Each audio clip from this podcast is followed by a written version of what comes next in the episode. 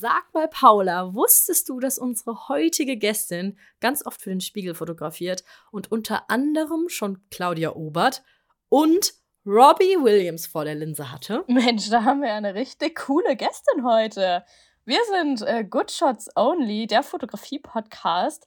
Ihr hört unsere allererste Folge heute. Und wenn ihr euch fragt, wer sind denn die zwei Mädels, die da gerade labern? Wir sind Paula und Alina. Und wenn ihr uns noch nicht kennt, dann könnt ihr euch ganz, ganz gerne unsere Null-Folge anhören. Die findet ihr genau da, wo ihr jetzt auch gerade diese Folge hört. Und da erzählen wir ein bisschen was über uns und diesen Podcast. Wenn ihr uns schon kennt, dann hört einfach diese Folge weiter. Wir sprechen mit Melina, die ist Editorial-Fotografin und hat richtig viele coole Dinge zu erzählen. Also, los geht's! Shots Only, der Fotografie-Podcast. Herzlich willkommen zu dieser allerersten Folge von Good Shots Only. Alina und ich sind wirklich mehr als happy, einen richtig coolen Sponsoren gefunden zu haben. Und Sponsor dieser allerersten Folge ist Fotokoch. Ja, Fotokoch, falls ihr davon noch nicht gehört habt, aber das glauben wir fast nicht. Vertreibt ganz viele Sachen rund um die Foto- und Videografie. Ihr findet dort alles, was euer Herz begehrt, ob das Objektive sind, ob das Licht ist, was auch immer ihr euch vorstellen könnt. Ihr findet das dort und könnt es ganz leicht zu euch senden lassen oder ihr geht in Düsseldorf in der Filiale mal vorbei und ja, schaut, was ihr da so findet. Wir sind so froh, dass wir die dabei haben, weil ich glaube, euch könnte das auch sehr interessieren. Und am Ende könnt ihr auch noch erfahren, was es vielleicht zu gewinnen gibt. Also bleibt auf jeden Fall dran und riesengroßen Dank an Fotokoch, dass ihr den Good Shots Only Podcast sponsort. Und jetzt geht's auch direkt los mit der ersten Folge. Wir freuen uns schon richtig. Wir wollen an der Stelle aber noch kurz sagen, dass die Tonqualität in den laufenden Folgen noch besser wird. Also bleibt einfach dabei. Und ja, Paula, erzähl uns doch mal, wer heute unsere erste Gästin ist. Heute können wir begrüßen äh, die liebe Melina. Ähm, wir sind super happy, dass sie, dass sie dabei ist, weil ich glaube, Melina hat richtig, richtig viel interessante Sachen im Bereich Fotografie zu erzählen, unter anderem von ihrer eigenen Arbeit, aber auch äh, vielleicht ein ganz bisschen über den Female Photo Club, der natürlich auch super interessant ist. Wir begrüßen dich auf jeden Fall ganz herzlich und würden ganz, ganz gerne ein bisschen was von dir hören. Wer bist du? Äh, was machst du genau? Wie lange machst du das schon? Einfach, damit die Hörer und Hörerinnen ein bisschen mehr von dir wissen. Okay. Ja, hi, ich bin Melina Mörsdorf. Ich bin ähm, 42 Jahre alt und lebe mit meiner Tochter in Hamburg. Die ist 10. Und ähm, ich bin hauptsächlich Editorial-Fotografin. Äh, das heißt, dass ich halt, ja, genau, hauptsächlich redaktionelle Reportage und Porträts mache für viele Magazine und Zeitungen, aber halt auch für das ein oder andere Kundenmagazin und dafür bin ich halt deutschlandweit unterwegs oder meinetwegen auch europaweit. Das ist bis jetzt noch nicht so oft vorgekommen, leider, aber genau, was nicht ist, kann ja noch werden. Ähm, ja, genau, und ich leite gleichzeitig auch das Hamburger Chapter des Female Photo Club hier in Hamburg.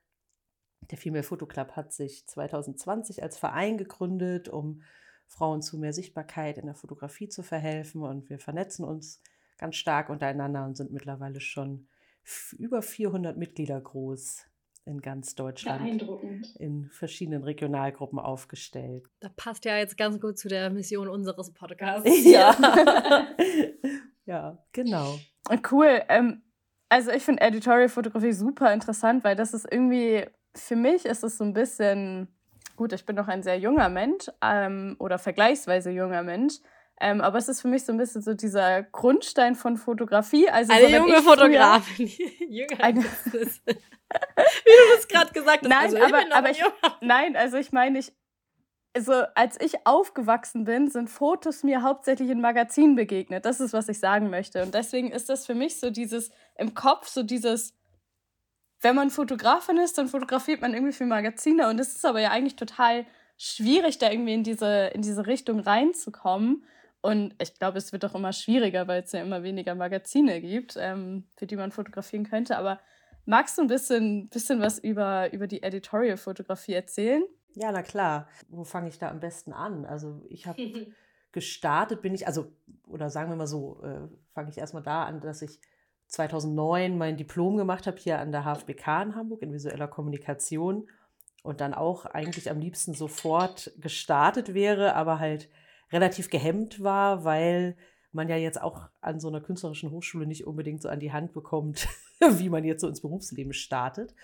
Und da sind die Schwerpunkte halt ganz andere. Und ähm, dann habe ich erstmal ein Praktikum bei Gruner und Jahr gemacht in der Bildredaktion der Geo-Saison, die ja jetzt leider auch eingestellt wird.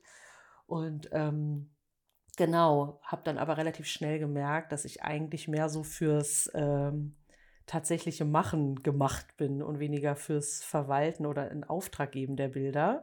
Wobei ich das auch einen sehr spannenden Berufszweig finde. Aber genau, irgendwie hat es mir so in den Fingern gekribbelt und ich habe gedacht, nein, eigentlich weißt du, dass du das machen willst.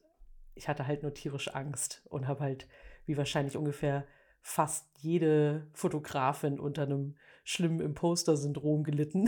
Kann das ja sowieso nicht und niemand wird mhm. mich anerkennen, bla. Genau, und dann ähm, bin ich aber mit meinem jetzt Ex-Mann damals erstmal nach Leipzig gegangen, weil der dort angefangen hat zu studieren und ähm, ich bin dann in einem Fotostudio gelandet von einem sehr, sehr großen Online-Händler und habe ähm, genau tatsächlich einfach äh, Waren fotografiert. Da auch relativ schnell gemerkt, dass ich das nicht machen will. Also einerseits diese Still-Life-Fotografie ist gar nichts für mich und dann auch nicht in dieser Taktung. Es musste halt alles natürlich sehr schnell gehen. Und das Festangestelltsein ist halt auch nichts für mich. Gar nicht. Bin ich einfach nicht für gemacht.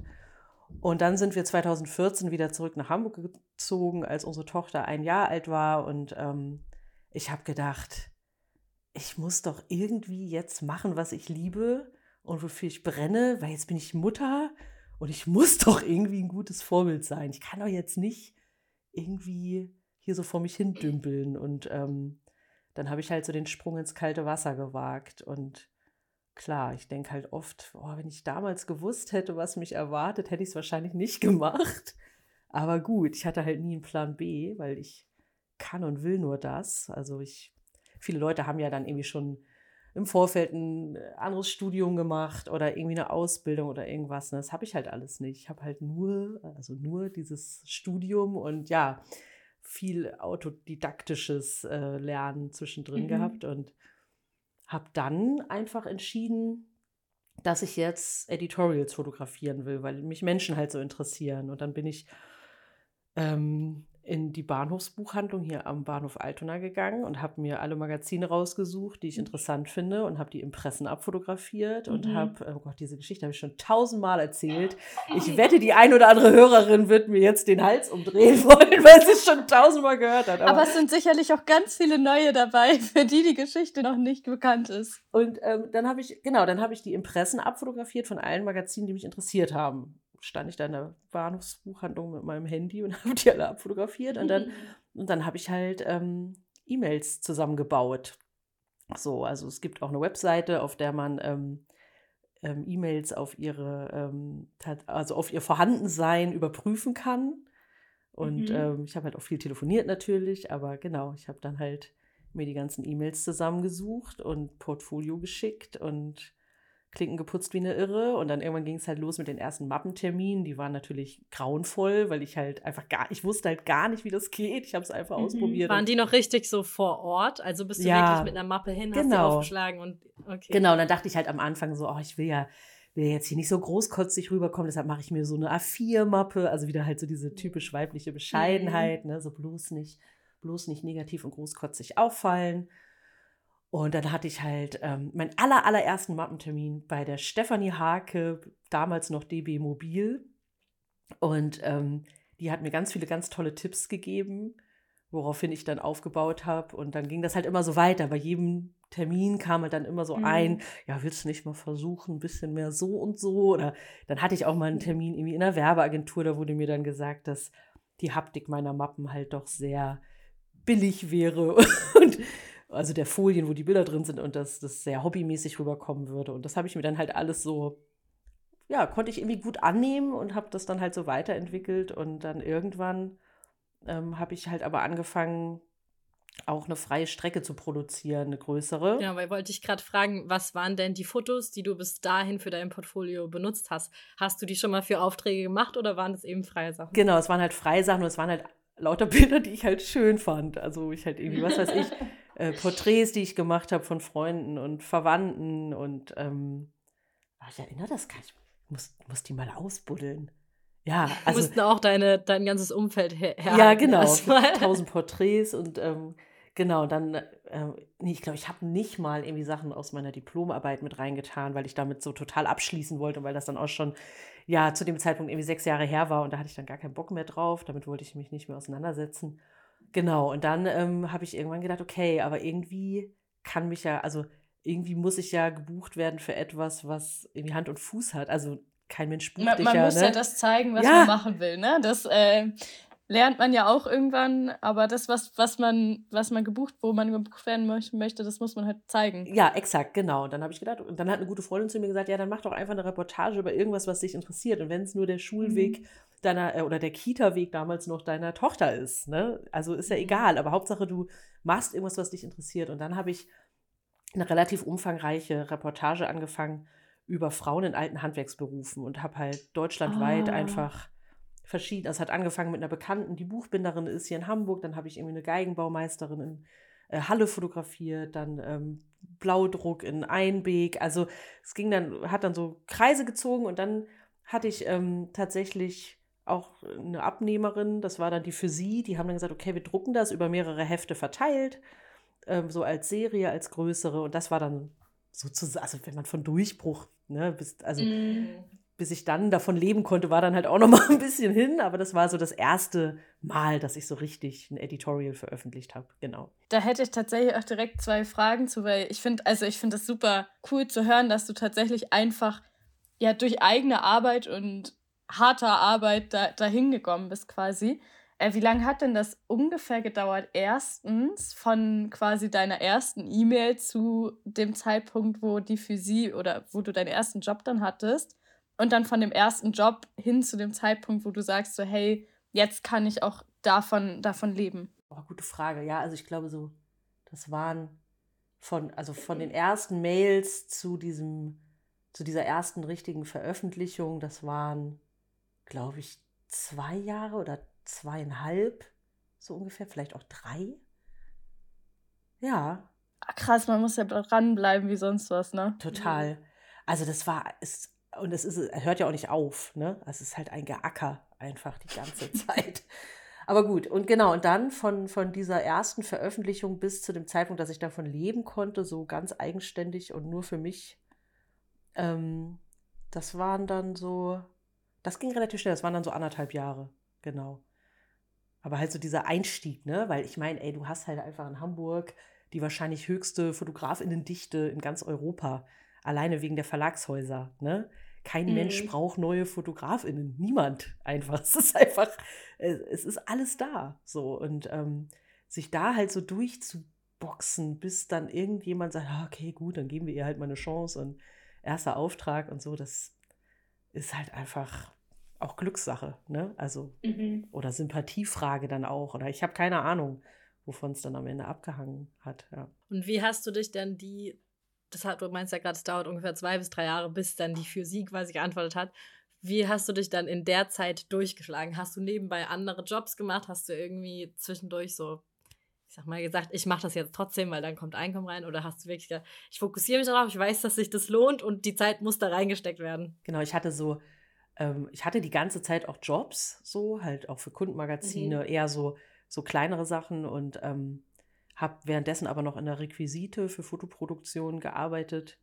Und das war dann so, ne, die Hälfte Jobs, die Hälfte halt dieses ähm, Mhm. Arbeiten im Nebenjob und so habe ich mich da halt dann so langsam rausgewurstelt. Also da habe ich dann so vier Jahre gearbeitet in dieser Requisite und dann, ich glaube 2018 habe ich da aufgehört. Ja, genau. Hast du irgendeine Zeitung, wo du damals so gesagt hast, da will ich reinkommen? Also als du gestartet hast, wo du dachtest, wenn ich da drin bin, dann bin ich glücklichste Mensch ever? Nee. Nee, weil ich halt auch weiß, selbst wenn man das dann erreicht, ist man ja trotzdem immer noch nicht glücklich. Also man will ja immer weiter, weiter, weiter, weiter. Ich habe da gar nicht so. Also klar, ich äh, träume auch immer noch davon, irgendwie im Zeitmagazin und im, im ähm, in der SZ, also im oh, Magazin der Süddeutschen Zeitung irgendwie veröffentlicht zu werden, so oder sogar einen Titel oder irgendwas zu machen. Da träumen, glaube ich, alle Mhm. FotografInnen von, aber ähm, Nee, ich habe ich hab mir nie so krasse Ziele gesteckt. Also ganz früher, während meines Studiums, das finde ich ein bisschen niedlich, das muss ich auf jeden Fall erzählen. Da habe ich irgendwie so während meines Studiums so gemerkt, ah ja, irgendwie interessiert mich dieses reportagige, dokumentarische Arbeiten total. Und ich bin gar nicht so, so kunstmäßig irgendwie so unterwegs. Ne? Und, ähm, und dann habe ich so gedacht, oh, mein größter Traum wäre, einmal für die Hinz und Kunst zu fotografieren, weil ich die so toll fand, dieses Obdachlosenmagazin hier in Hamburg. Ne? Und ähm, ich habe nie für die gearbeitet und das ist auch okay. So, ne? Also. Träume können sich ja auch verändern. Genau, ja, aber das meine ich damit. Das war irgendwie so, ist so ein bisschen witzig irgendwie. Ja, stimmt. Mega cool. Ich bin jetzt richtig gespannt. Wir haben ja schon vorab, beziehungsweise Paula hat vorab mit dir geschrieben, dass du drei Shots ihr senden sollst. Ja. Weil wir eben in diesem Podcast das Format äh, Good Shots haben, beziehungsweise wir zeigen drei verschiedene. Einmal das Foto, wo du von dir se selbst sagst, irgendwie, das hat dir Türen geöffnet, das hat dir ganz, ganz neuen Weg eingeschlagen. Dann vielleicht eins, woraus du gelernt hast, wo du jetzt sagst, hey, da hätte ich das und das besser machen können. Und eins deiner Lieblingsfotos. Und Paula hat die mir alle weitergeleitet und ich habe keinen blassen Schimmer, was zu was gehört, weil ich mir so denke, die sind alle total cool. Deshalb bin ich jetzt auf jeden Fall voll gespannt, was du sagst. Vielleicht kannst du mal mit dem Bild anfangen, was dir so dieser Türöffner war, was dir irgendwie. Ja, also genau, weil das halt alles so ein fließender Übergang ja irgendwie war, konnte ich das halt gar nicht so richtig beantworten. Ich hatte ja zu Paula auch gemeint, oh Gott, ich weiß gar nicht, welche Bilder ich aussuchen soll, weil das sind ja so ähm, konkrete Fragen sozusagen und äh, weil halt alles so ein fließender Übergang ist. Oder ich auch, ich habe jetzt nicht das eine Lieblingsbild so, ne? Deshalb war das relativ schwierig für mich, aber ich habe dann gedacht, ja, das ist auf jeden Fall das äh, Porträt von der Claudia Obert, weil das war mein erster Auftrag für den Spiegel. Und der Spiegel ist tatsächlich so mein größter Auftraggeber. Ich bin relativ cool. breit aufgestellt, so. Ich habe jetzt irgendwie nicht so diesen einen großen Auftraggeber, von dem ich so abhängig bin, aber Spiegel ist halt doch relativ viel dabei. Für die arbeite ich unglaublich gerne, weil ich da einfach die größtmögliche Freiheit auch habe und mir am meisten Vertrauen entgegengebracht wird und weil es halt einfach meistens super spannende Leute sind. Genau, und das war halt dieses Foto von der Claudia Obert, das war mitten in der Pandemie. Die hat mich in ihrer Wohnung empfangen und äh, auch direkt umarmt und abgeknuddelt. Und ich fand die ganze Zeit nur so, oh Gott, eigentlich sollte ich vielleicht besser eine Maske tragen und was mache ich hier eigentlich? Und drei Tage später äh, war sie dann groß in der Presse, weil sie auf irgendeiner Party war, wo dann auch Corona ausgebrochen ist. Oh, oh. war vorhersehbar, sagst du? Ja, genau, es war so richtig, so wie man es halt nicht machen sollte. Aber die war total cool und gar nicht so, wie glaube, die meisten Leute denken, dass sie sei. Also das war, mhm. das war ein schöner Moment, weil ähm, ich, also ich für mein Gefühl habe, den, oder, oder für meinen Eindruck habe das Gefühl, dass ich sie tatsächlich geknackt gekriegt habe auf dem Bild. Ja, und, cool. und das ist halt gerade bei so Promis irgendwie echt schwer, weil die halt ja auch so ihr, die haben halt ihre Fassade, um sich zu schützen, was ja auch mhm. total nachvollziehbar ist. Ja, und die werden ja auch häufig fotografiert. Also das ist für die ja nichts Besonderes, wo die dann aus sich rauskommen, sondern so, ah ja, just another. Ich kann auch nachvollziehen, dass man halt so auch die größtmögliche Kontrolle darüber haben will, wie man halt dann in den Medien wahrgenommen wird, wenn man halt so omnipräsent ist einfach, ne? Und, ähm, und die war aber so, die hat mich voll reingelassen. So, die hat mich total, also das fand ich faszinierend irgendwie ja, die, die war echt faszinierend. Genau, und danach ging es halt dann ziemlich los, so mit, ähm, das war 2020, mhm. ja, genau. Und danach ging es dann los mit sehr vielen Porträts auch für den Spiegel. Und deshalb habe ich das Bild so als Türöffner mhm. sozusagen gewählt. Mhm. Genau. Cool. Äh, welches ist denn das Bild, wo du sagst, ähm, also beschreib's gerne ganz kurz, äh, wo du sagst, so da habe ich vielleicht was draus gelernt oder es war eine kleine Challenge für mich? Ja, es war natürlich Robbie Williams, ne? Also das war halt einfach Wenn, super Wie cool ist es, dass du Robbie Williams fotografiert hast? Ja. Ich finde, das ist allein schon wow. Ja, genau. Das habe ich, also ich habe den Anruf gekriegt oder den Job reingekriegt und dachte im ersten Moment so, ah ja, ganz cool. Ich bin ja auch gar nicht so ein Fan, war ich ja auch nie und so. Ich habe nie so Boyband-Musik gehört und dann immer dachte ich so, ey, ist scheißegal, du bist trotzdem total aufgeregt. also wenn ich so eine Mail kriegen würde, würde ich denken, es ist Spam-Mail. Ja, ja, das war schon echt aufregend, aber ähm, was ich da halt auf jeden Fall so gelernt habe, ist, also das, der, die Bilder sind in zwei Minuten entstanden. Also ich hatte zwei Minuten mit Ach, dem. Krass. Was halt einfach auch normal ist so, ne? Wenn du da so Interviewtermine im Hotel hast, mhm. dann, ähm, keine Ahnung, hat der Interviewpartner, der spricht irgendwie 20 Minuten und du halt zwei, so, ne? Und ähm, ja, da habe ich irgendwie, also da habe ich so für mich gelernt, dass, ähm, also da habe ich eigentlich die ganzen 20 Minuten gesessen, ihn beobachtet und geatmet. Einfach die ganze Zeit immer so auf vier ausatmen, auf vier einatmen. atmen, atmen, atmen, dass ich nicht bekloppt werde. Und ähm, mich konzentrieren und fokussieren. Und das hat halt super gut funktioniert am Ende. Ich bin mega zufrieden einfach mit den Bildern und habe mhm. halt irgendwie gedacht, ja, die sind aber auch nur deshalb so gut, weil du dich so auf dich konzentriert hast. Also ich habe mhm. mich halt mhm. versucht, mich auf mich zu fokussieren und dass ich das schon hinkriege und mich halt so zu beruhigen halt. Ne? Und das, mhm. das, also ich glaube, das Learning daraus ist halt, dass man auch in zwei Minuten sehr gut sein kann und nicht drei Stunden braucht. So. Darf man, also kurze Zwischenfrage, bevor wir gleich zu deinem Favorite Shot kommen.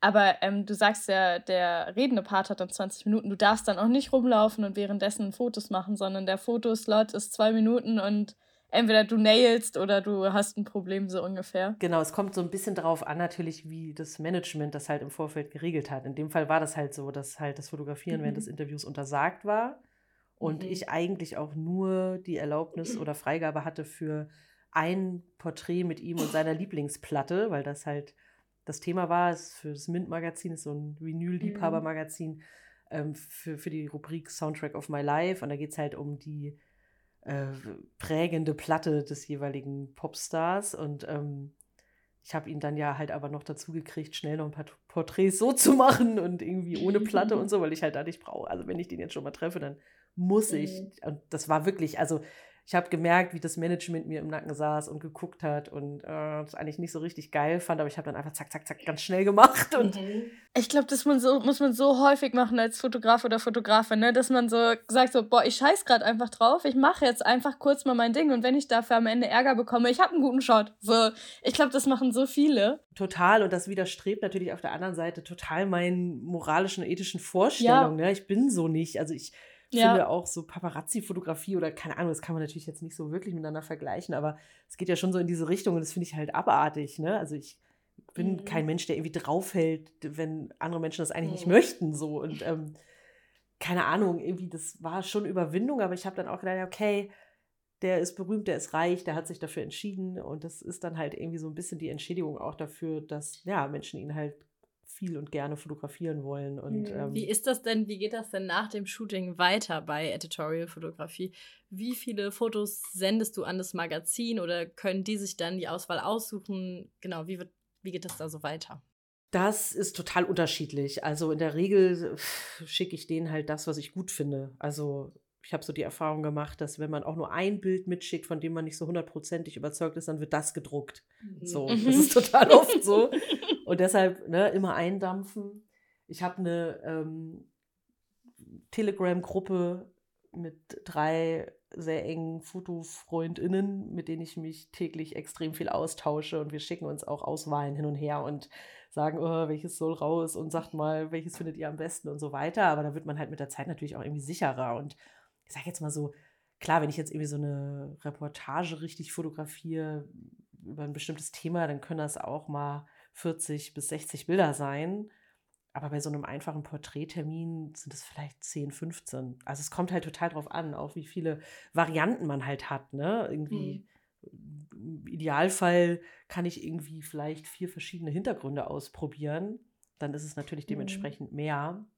Aber genau, man, also ich versuche immer nur das weiterzuleiten, wo ich sage, damit bin ich wirklich richtig glücklich, wenn sie das drucken. Mhm. Ja. Ich glaube, das ist, was auch immer noch ein spannendes Thema ist, bei allen Fotografiebereichen ist auch äh, Preisgestaltung, was das dann angeht. Also wenn du jetzt die Bilder abgibst, hast du vorher mit denen irgendwie einen Paketpreis gemacht oder ist es dann, ist ja oft auch bei Magazinen so, dann müssen Lizenzen auch noch zahlen für die Bilder und zahlen pro Bild. Wie machst du das da oder wie ist das vielleicht auch so branchenüblich? Also branchenüblich ist einfach, dass es einen Tagessatz gibt und damit ist alles abgegolten. Ne? Und mhm. jetzt in, in, im Fall von so großen Magazinen wie Spiegel oder Die Zeit oder ist ja eine Zeitung, aber ähm, genau, da ist es auch so, dass damit ist dann halt der einmalige Abdruck ist damit halt abgegolten und ähm, damit ist die Sache dann halt erledigt und dann kannst du sie halt syndikatisieren danach selbst. Also ich bin ja auch in der Agentur, ich bin bei Live und da spiele ich halt meine Bilder dann halt auch hoch und kann die halt für die Zweitverwertung verkaufen. Ähm, ah, okay. Genau, und Aber da ist also in der Regel die Honorare stehen fest. Ne? Also es ist jetzt zum Beispiel Mhm. im Spiegel sind halt 420 Euro Tagessatz. Und da ist nichts dran zu drehen. Also da kann man Ist mal auch egal, welcher Fotograf Ja, kommt. Also die total. sagen halt 420 Euro Genau, dann. Genau. Also da bin ich auch nicht so betroffen halt vom Gender Pay Gap tatsächlich, weil Mhm. da, der, also der Gender Pay Gap, der würde sich da höchstens vielleicht dahingehend irgendwie äh, zeigen, dass, weiß ich nicht, wie, wie gut man dann darin ist zu verhandeln, ob man noch einen Reisetag oben drauf kriegt oder Mhm. so, ne? Also manchmal gibt es so Mhm. Spezifikationen pro Job, wo man irgendwie halt dann eine Grundlage hätte, was extra zu verhandeln, aber das ist meistens nicht gegeben und die Budgets sind halt auch einfach nicht da. So, also Ja. ist halt einfach so dann, ja. Und ist dann, ist dann ähm, in dem Tagespreis auch die Nachbearbeitung mit drin oder? Genau. Okay. Ja. Mhm. Ich glaube, wir haben unseren Good Shot, unseren letzten Favorite Shot vergessen, Leute. Melina, erzähl doch noch mal kurz, erzähl mal kurz, wie der aussieht und warum das eine deiner, ich denke mal, Ja. eine deiner mehreren äh, Favorite Shots ist. Ja, tatsächlich äh, stimmt das überhaupt nicht, was ich eben gesagt habe, dass ich kein Lieblingsbild habe, weil das ist mein Lieblingsbild. mein absolutes Lieblingsbild. Ja, super.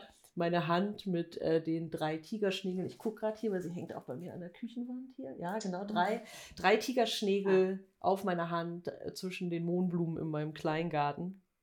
Ähm, ja, ich äh, fotografiere halt seit, oh Gott, Jahren mit Handy nachts in meinem Kleingarten. Einfach alles, was mir Ach, cool. quasi sprichwörtlich in die Finger kommt.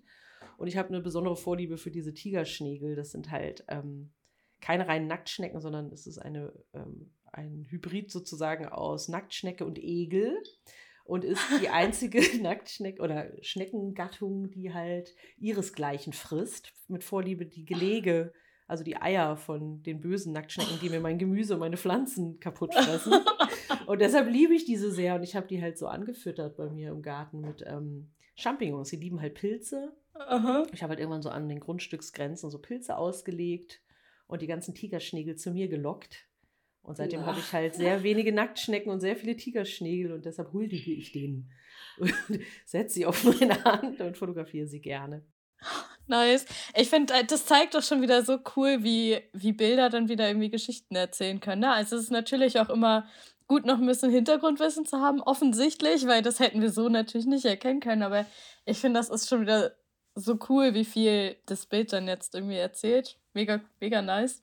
Und vor allen Dingen auch, ich meine, du arbeitest sonst ja sicherlich immer mit einer hochwertigen Kamera und dass dein Lieblingsbild jetzt irgendwie wieder ein Handybild ist. ja, ist also cool. ich hatte auch neulich eine Ausstellung in Berlin, das waren auch alles komplett iPhone-Bilder, ne? iPhone-Bilder nachts mit iPhone-Blitz und teilweise noch Taschenlampe dazu genommen.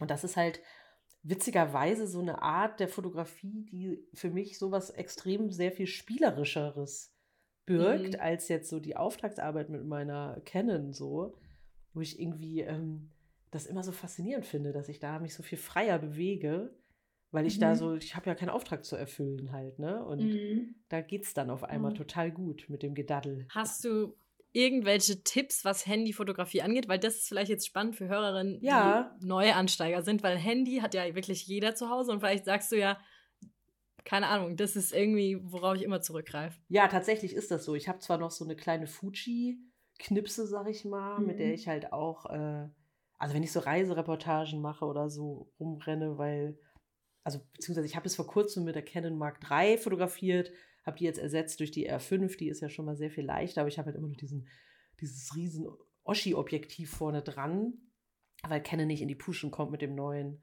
50er, was ich gerne hätte.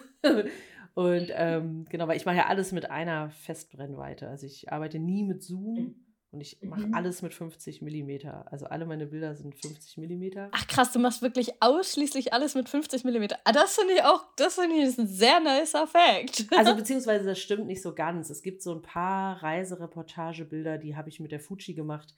Die hatten Zoom tatsächlich. Da bin ich auch mal auf 35 oder so, ne? Aber Okay, aber Canon gleich 50 mm. Exakt, genau. Also Cool, immer dieses eine nice. Objektiv und immer, immer gleich. Und ähm, ja, aber ich finde halt einfach so, der Mensch muss sich bewegen, ne? Und nicht das Objektiv. So, dann geh halt näher ran oder Mhm. weiter weg, aber lass doch das Objektiv einfach in Ruhe.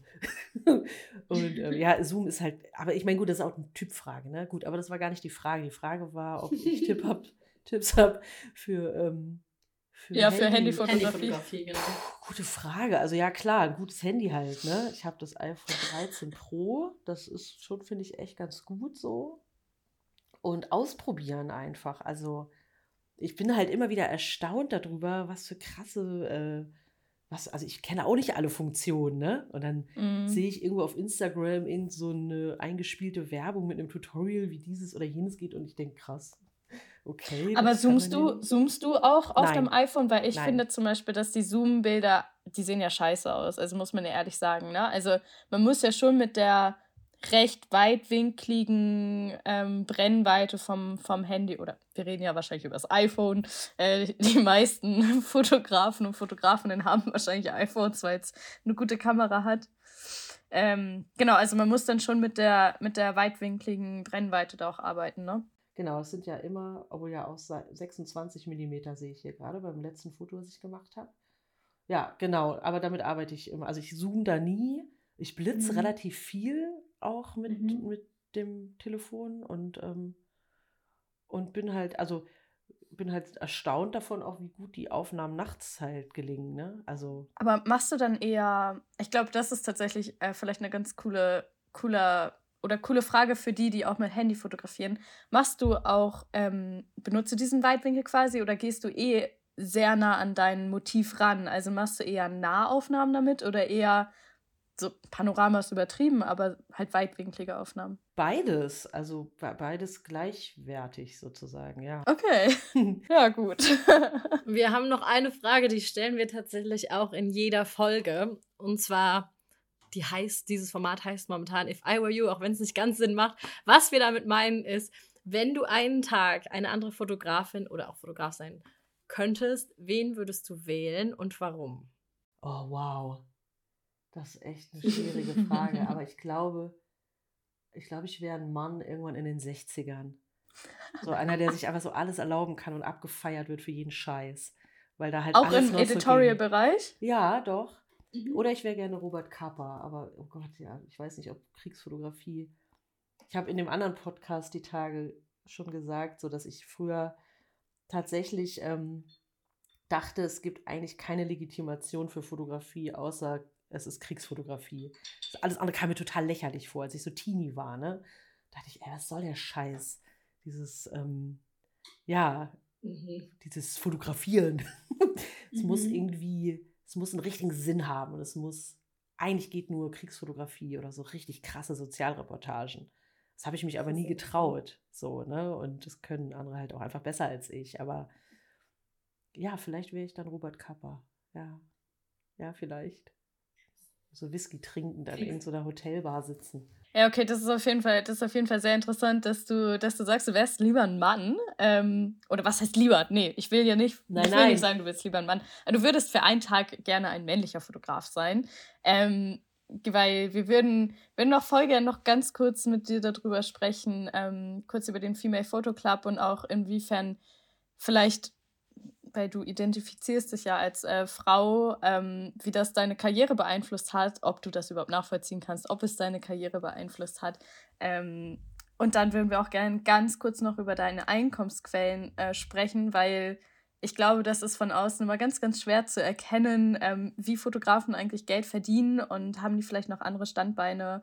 Ähm, genau, also Frage 1 wäre erstmal, wie würdest du sagen, hat das Frausein deine Karriere als Fotografin beeinflusst? Naja, ähm, die Tatsache, dass ich mich gerade am liebsten in einen Mann hineinwünschen würde, beantwortet die Frage, glaube ich, schon ganz adäquat. Also mhm. es ist definitiv nicht leicht einfach. Ne? Und wir wissen ja auch um die Zahlen, so während äh, der Ausbildung und, ähm, und und, und während des Studiums sind die Zahlen paritätisch. Also du hast halt äh, zur Hälfte Männer und Frauen in den Studiengängen und dann irgendwo auf dem Weg in die Selbstständigkeit oder in, ins Berufsleben gehen die halt alle verloren, die Frauen, ne? weil es halt mhm. einfach eine krasse, patriarchisch strukturierte Branche ist. Und ja. Das halt erinnert mich immer, als ich, ich habe Medienproduktion studiert und bei uns war es auch voll oft, wenn wir ein Filmprojekt machen sollten, dann sind alle davon ausgegangen, dass die Mädels im Team sich um die Partei Kostüm und Ausstattung kümmern und es war klar, wer Regie und Kamera macht. Und teilweise stand es mir so hier und Tränen schon im Augen, weil ich dann so. Ja, und das ist halt so ein bisschen der Punkt, ne? dass du halt einfach, ähm, ja, dass wir uns halt in einem Berufsfeld bewegen, was halt durch Technik und ja, durch Techn te oder technisches Verständnis irgendwie mhm. geprägt ist und man halt irgendwie automatisch darf oder viele Menschen anscheinend davon ausgehen, dass Frauen sowas halt nicht können. Und ähm, wenn ich mich so an mich als Kind und auch wirklich als sehr kleines Kind erinnere, dann weiß ich noch, wie ich halt auch sehr viele elektronische Dinge einfach auseinandergebaut habe, weil ich versucht habe zu verstehen, wie die funktionieren. Ne? Also das ist ja am Ende eine Typfrage, ob man Bock hat, mhm. sich auch mit Technik auseinanderzusetzen oder ob man da irgendwie ein Gefühl und Verständnis für hat. Und daneben mhm.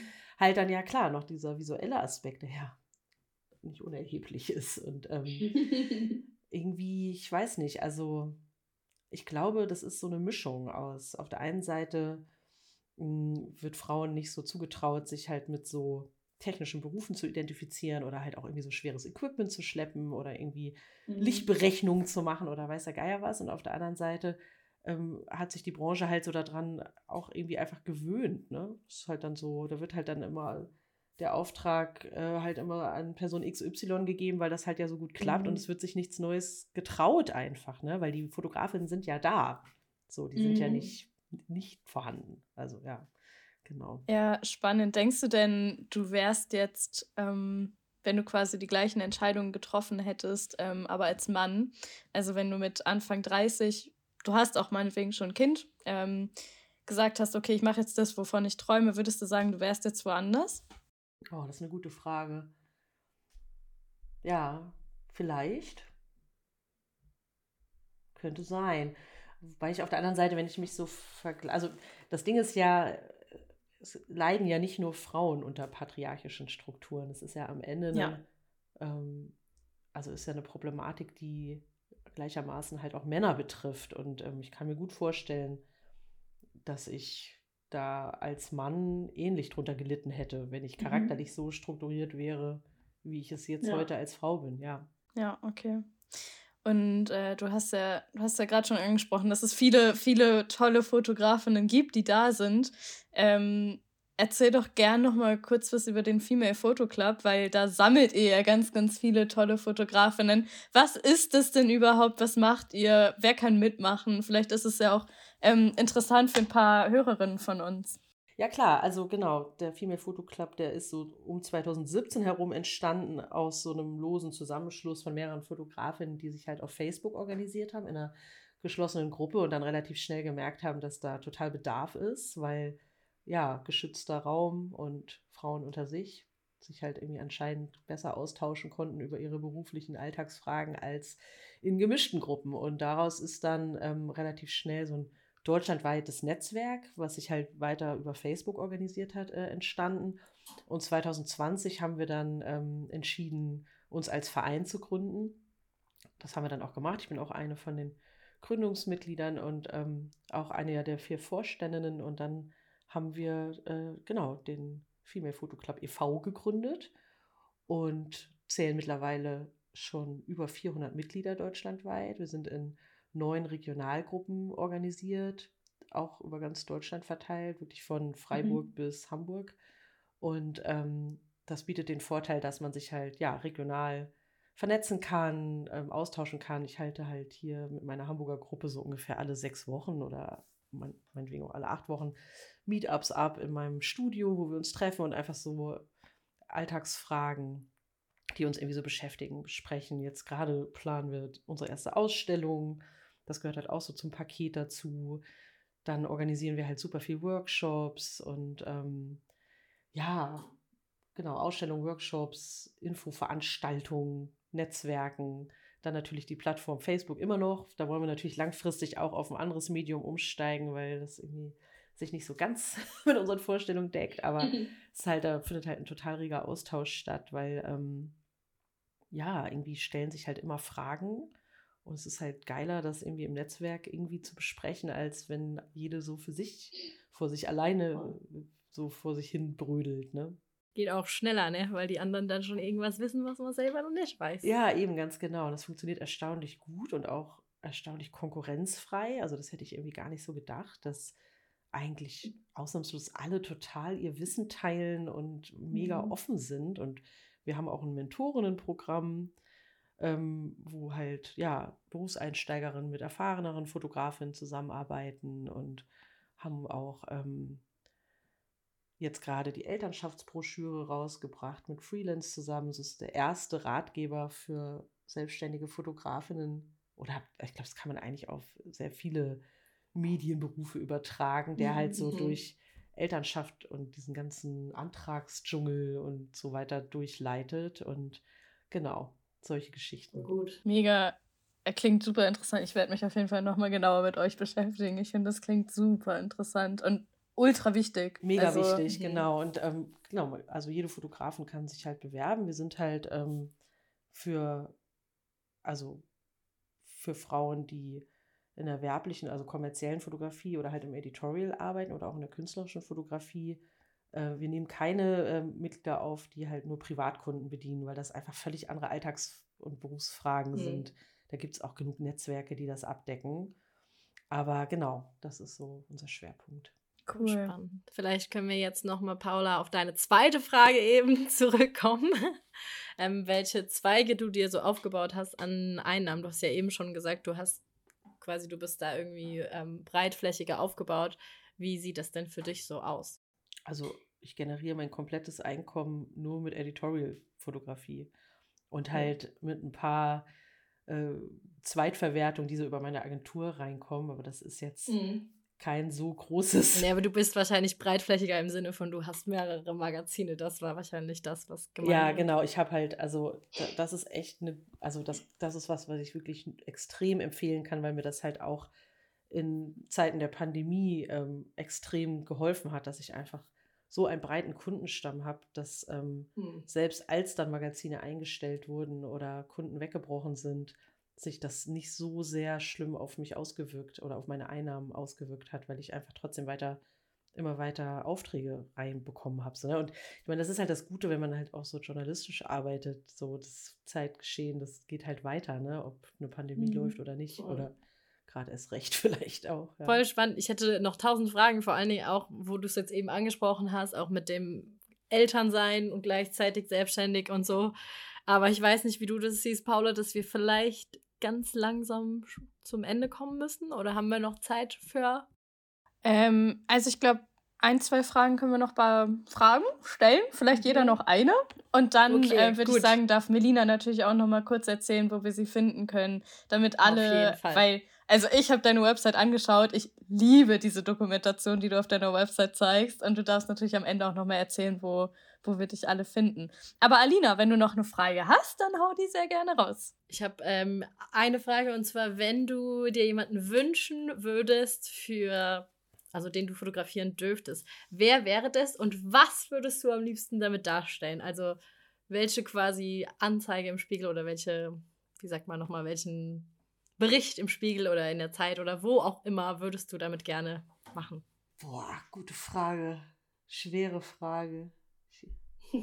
Also ich, ich würde voll gut finden, ähm, eine prominente Person mal so in ihrem häuslichen Umfeld zu begleiten. Das würde ich mega, Mega spannend nice. finden. Aber so festgelegt auf eine Person bin ich da jetzt gar nicht. Das spiegelt ja jetzt- oder das geht ja vielleicht jetzt wieder zurück auf Claudia Obert, von der du am Anfang gesagt hast, dass du da auch nach Hause konntest. Ja, ja, genau. Was ja auch spannend war. Total spannend. Also wie Menschen Mhm. leben eigentlich. Ne? Das, also da ist es eigentlich auch egal, ob das eine prominente Person ist oder nicht.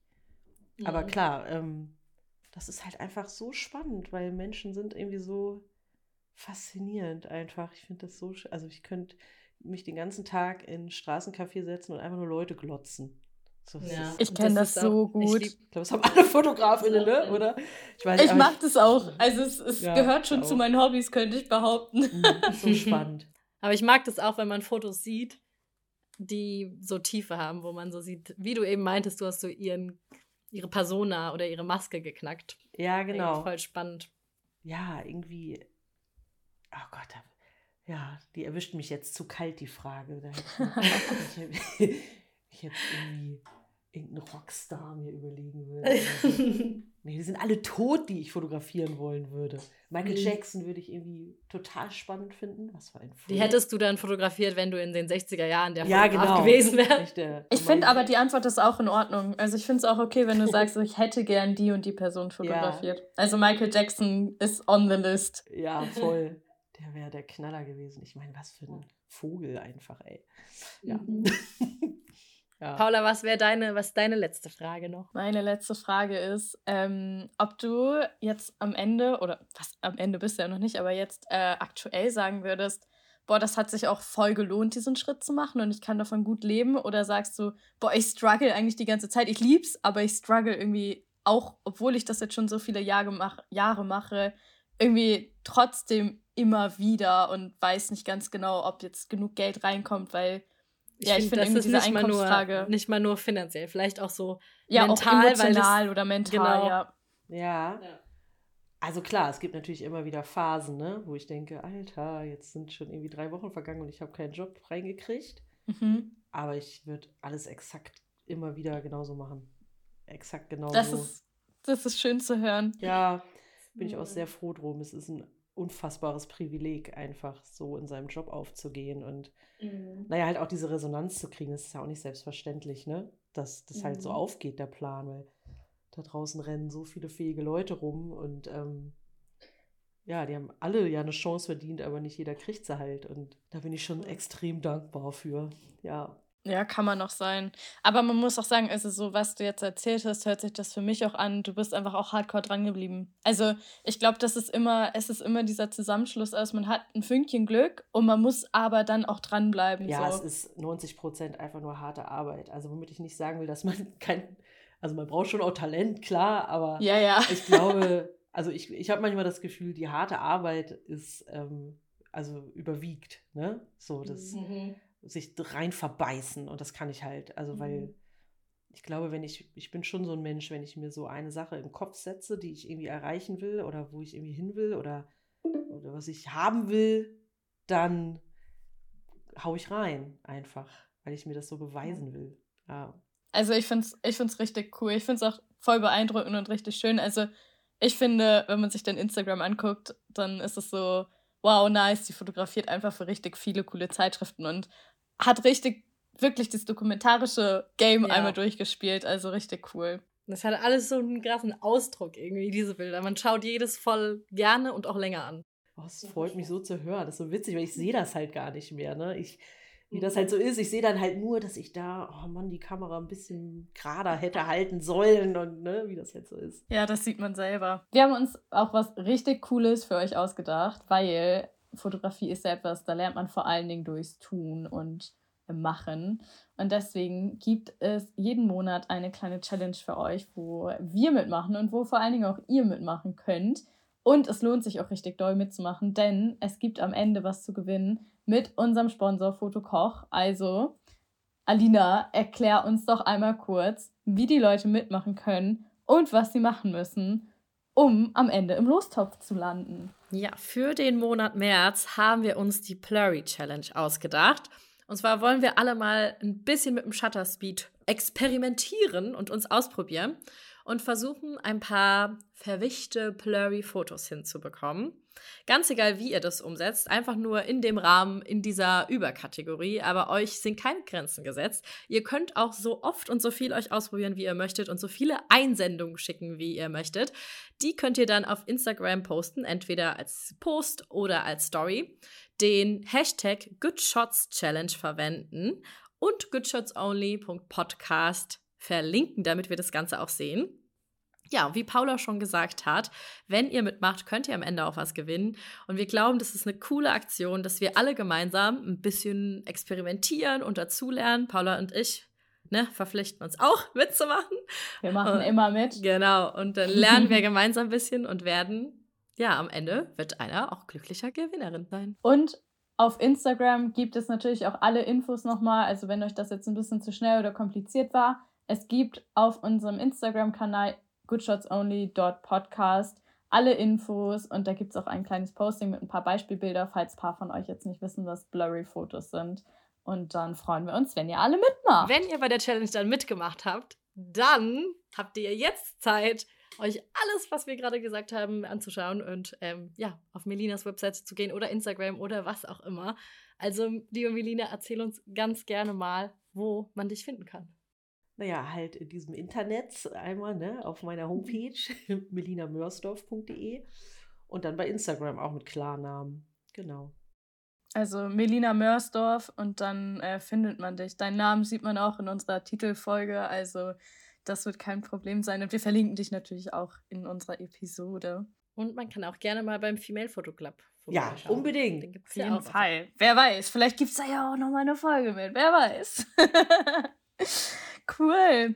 Dann ähm, verabschieden wir dich heute aus diesem Podcast erstmal. Ähm, ich glaube, Alina und ich haben beide gefühlt bei jeder unserer Gästinnen bisher noch tausend weitere Fragen. Ähm, ja, die sind ähm, auch nicht mal, nicht mal die, die wir fragen wollten, sind abgearbeitet. Aber, ja. aber vielen, vielen Dank für das Gespräch. Ich glaube, dass für Sehr alle gerne. Zuhörerinnen und Zuhörer ganz, ganz viel Interessantes dabei war. Ich, hoffe es. ich fand es auf jeden Fall super interessant und ja, danke, dass du, dass du Part unseres Podcasts warst. Ja, danke, dass ich dabei Bist. sein durfte.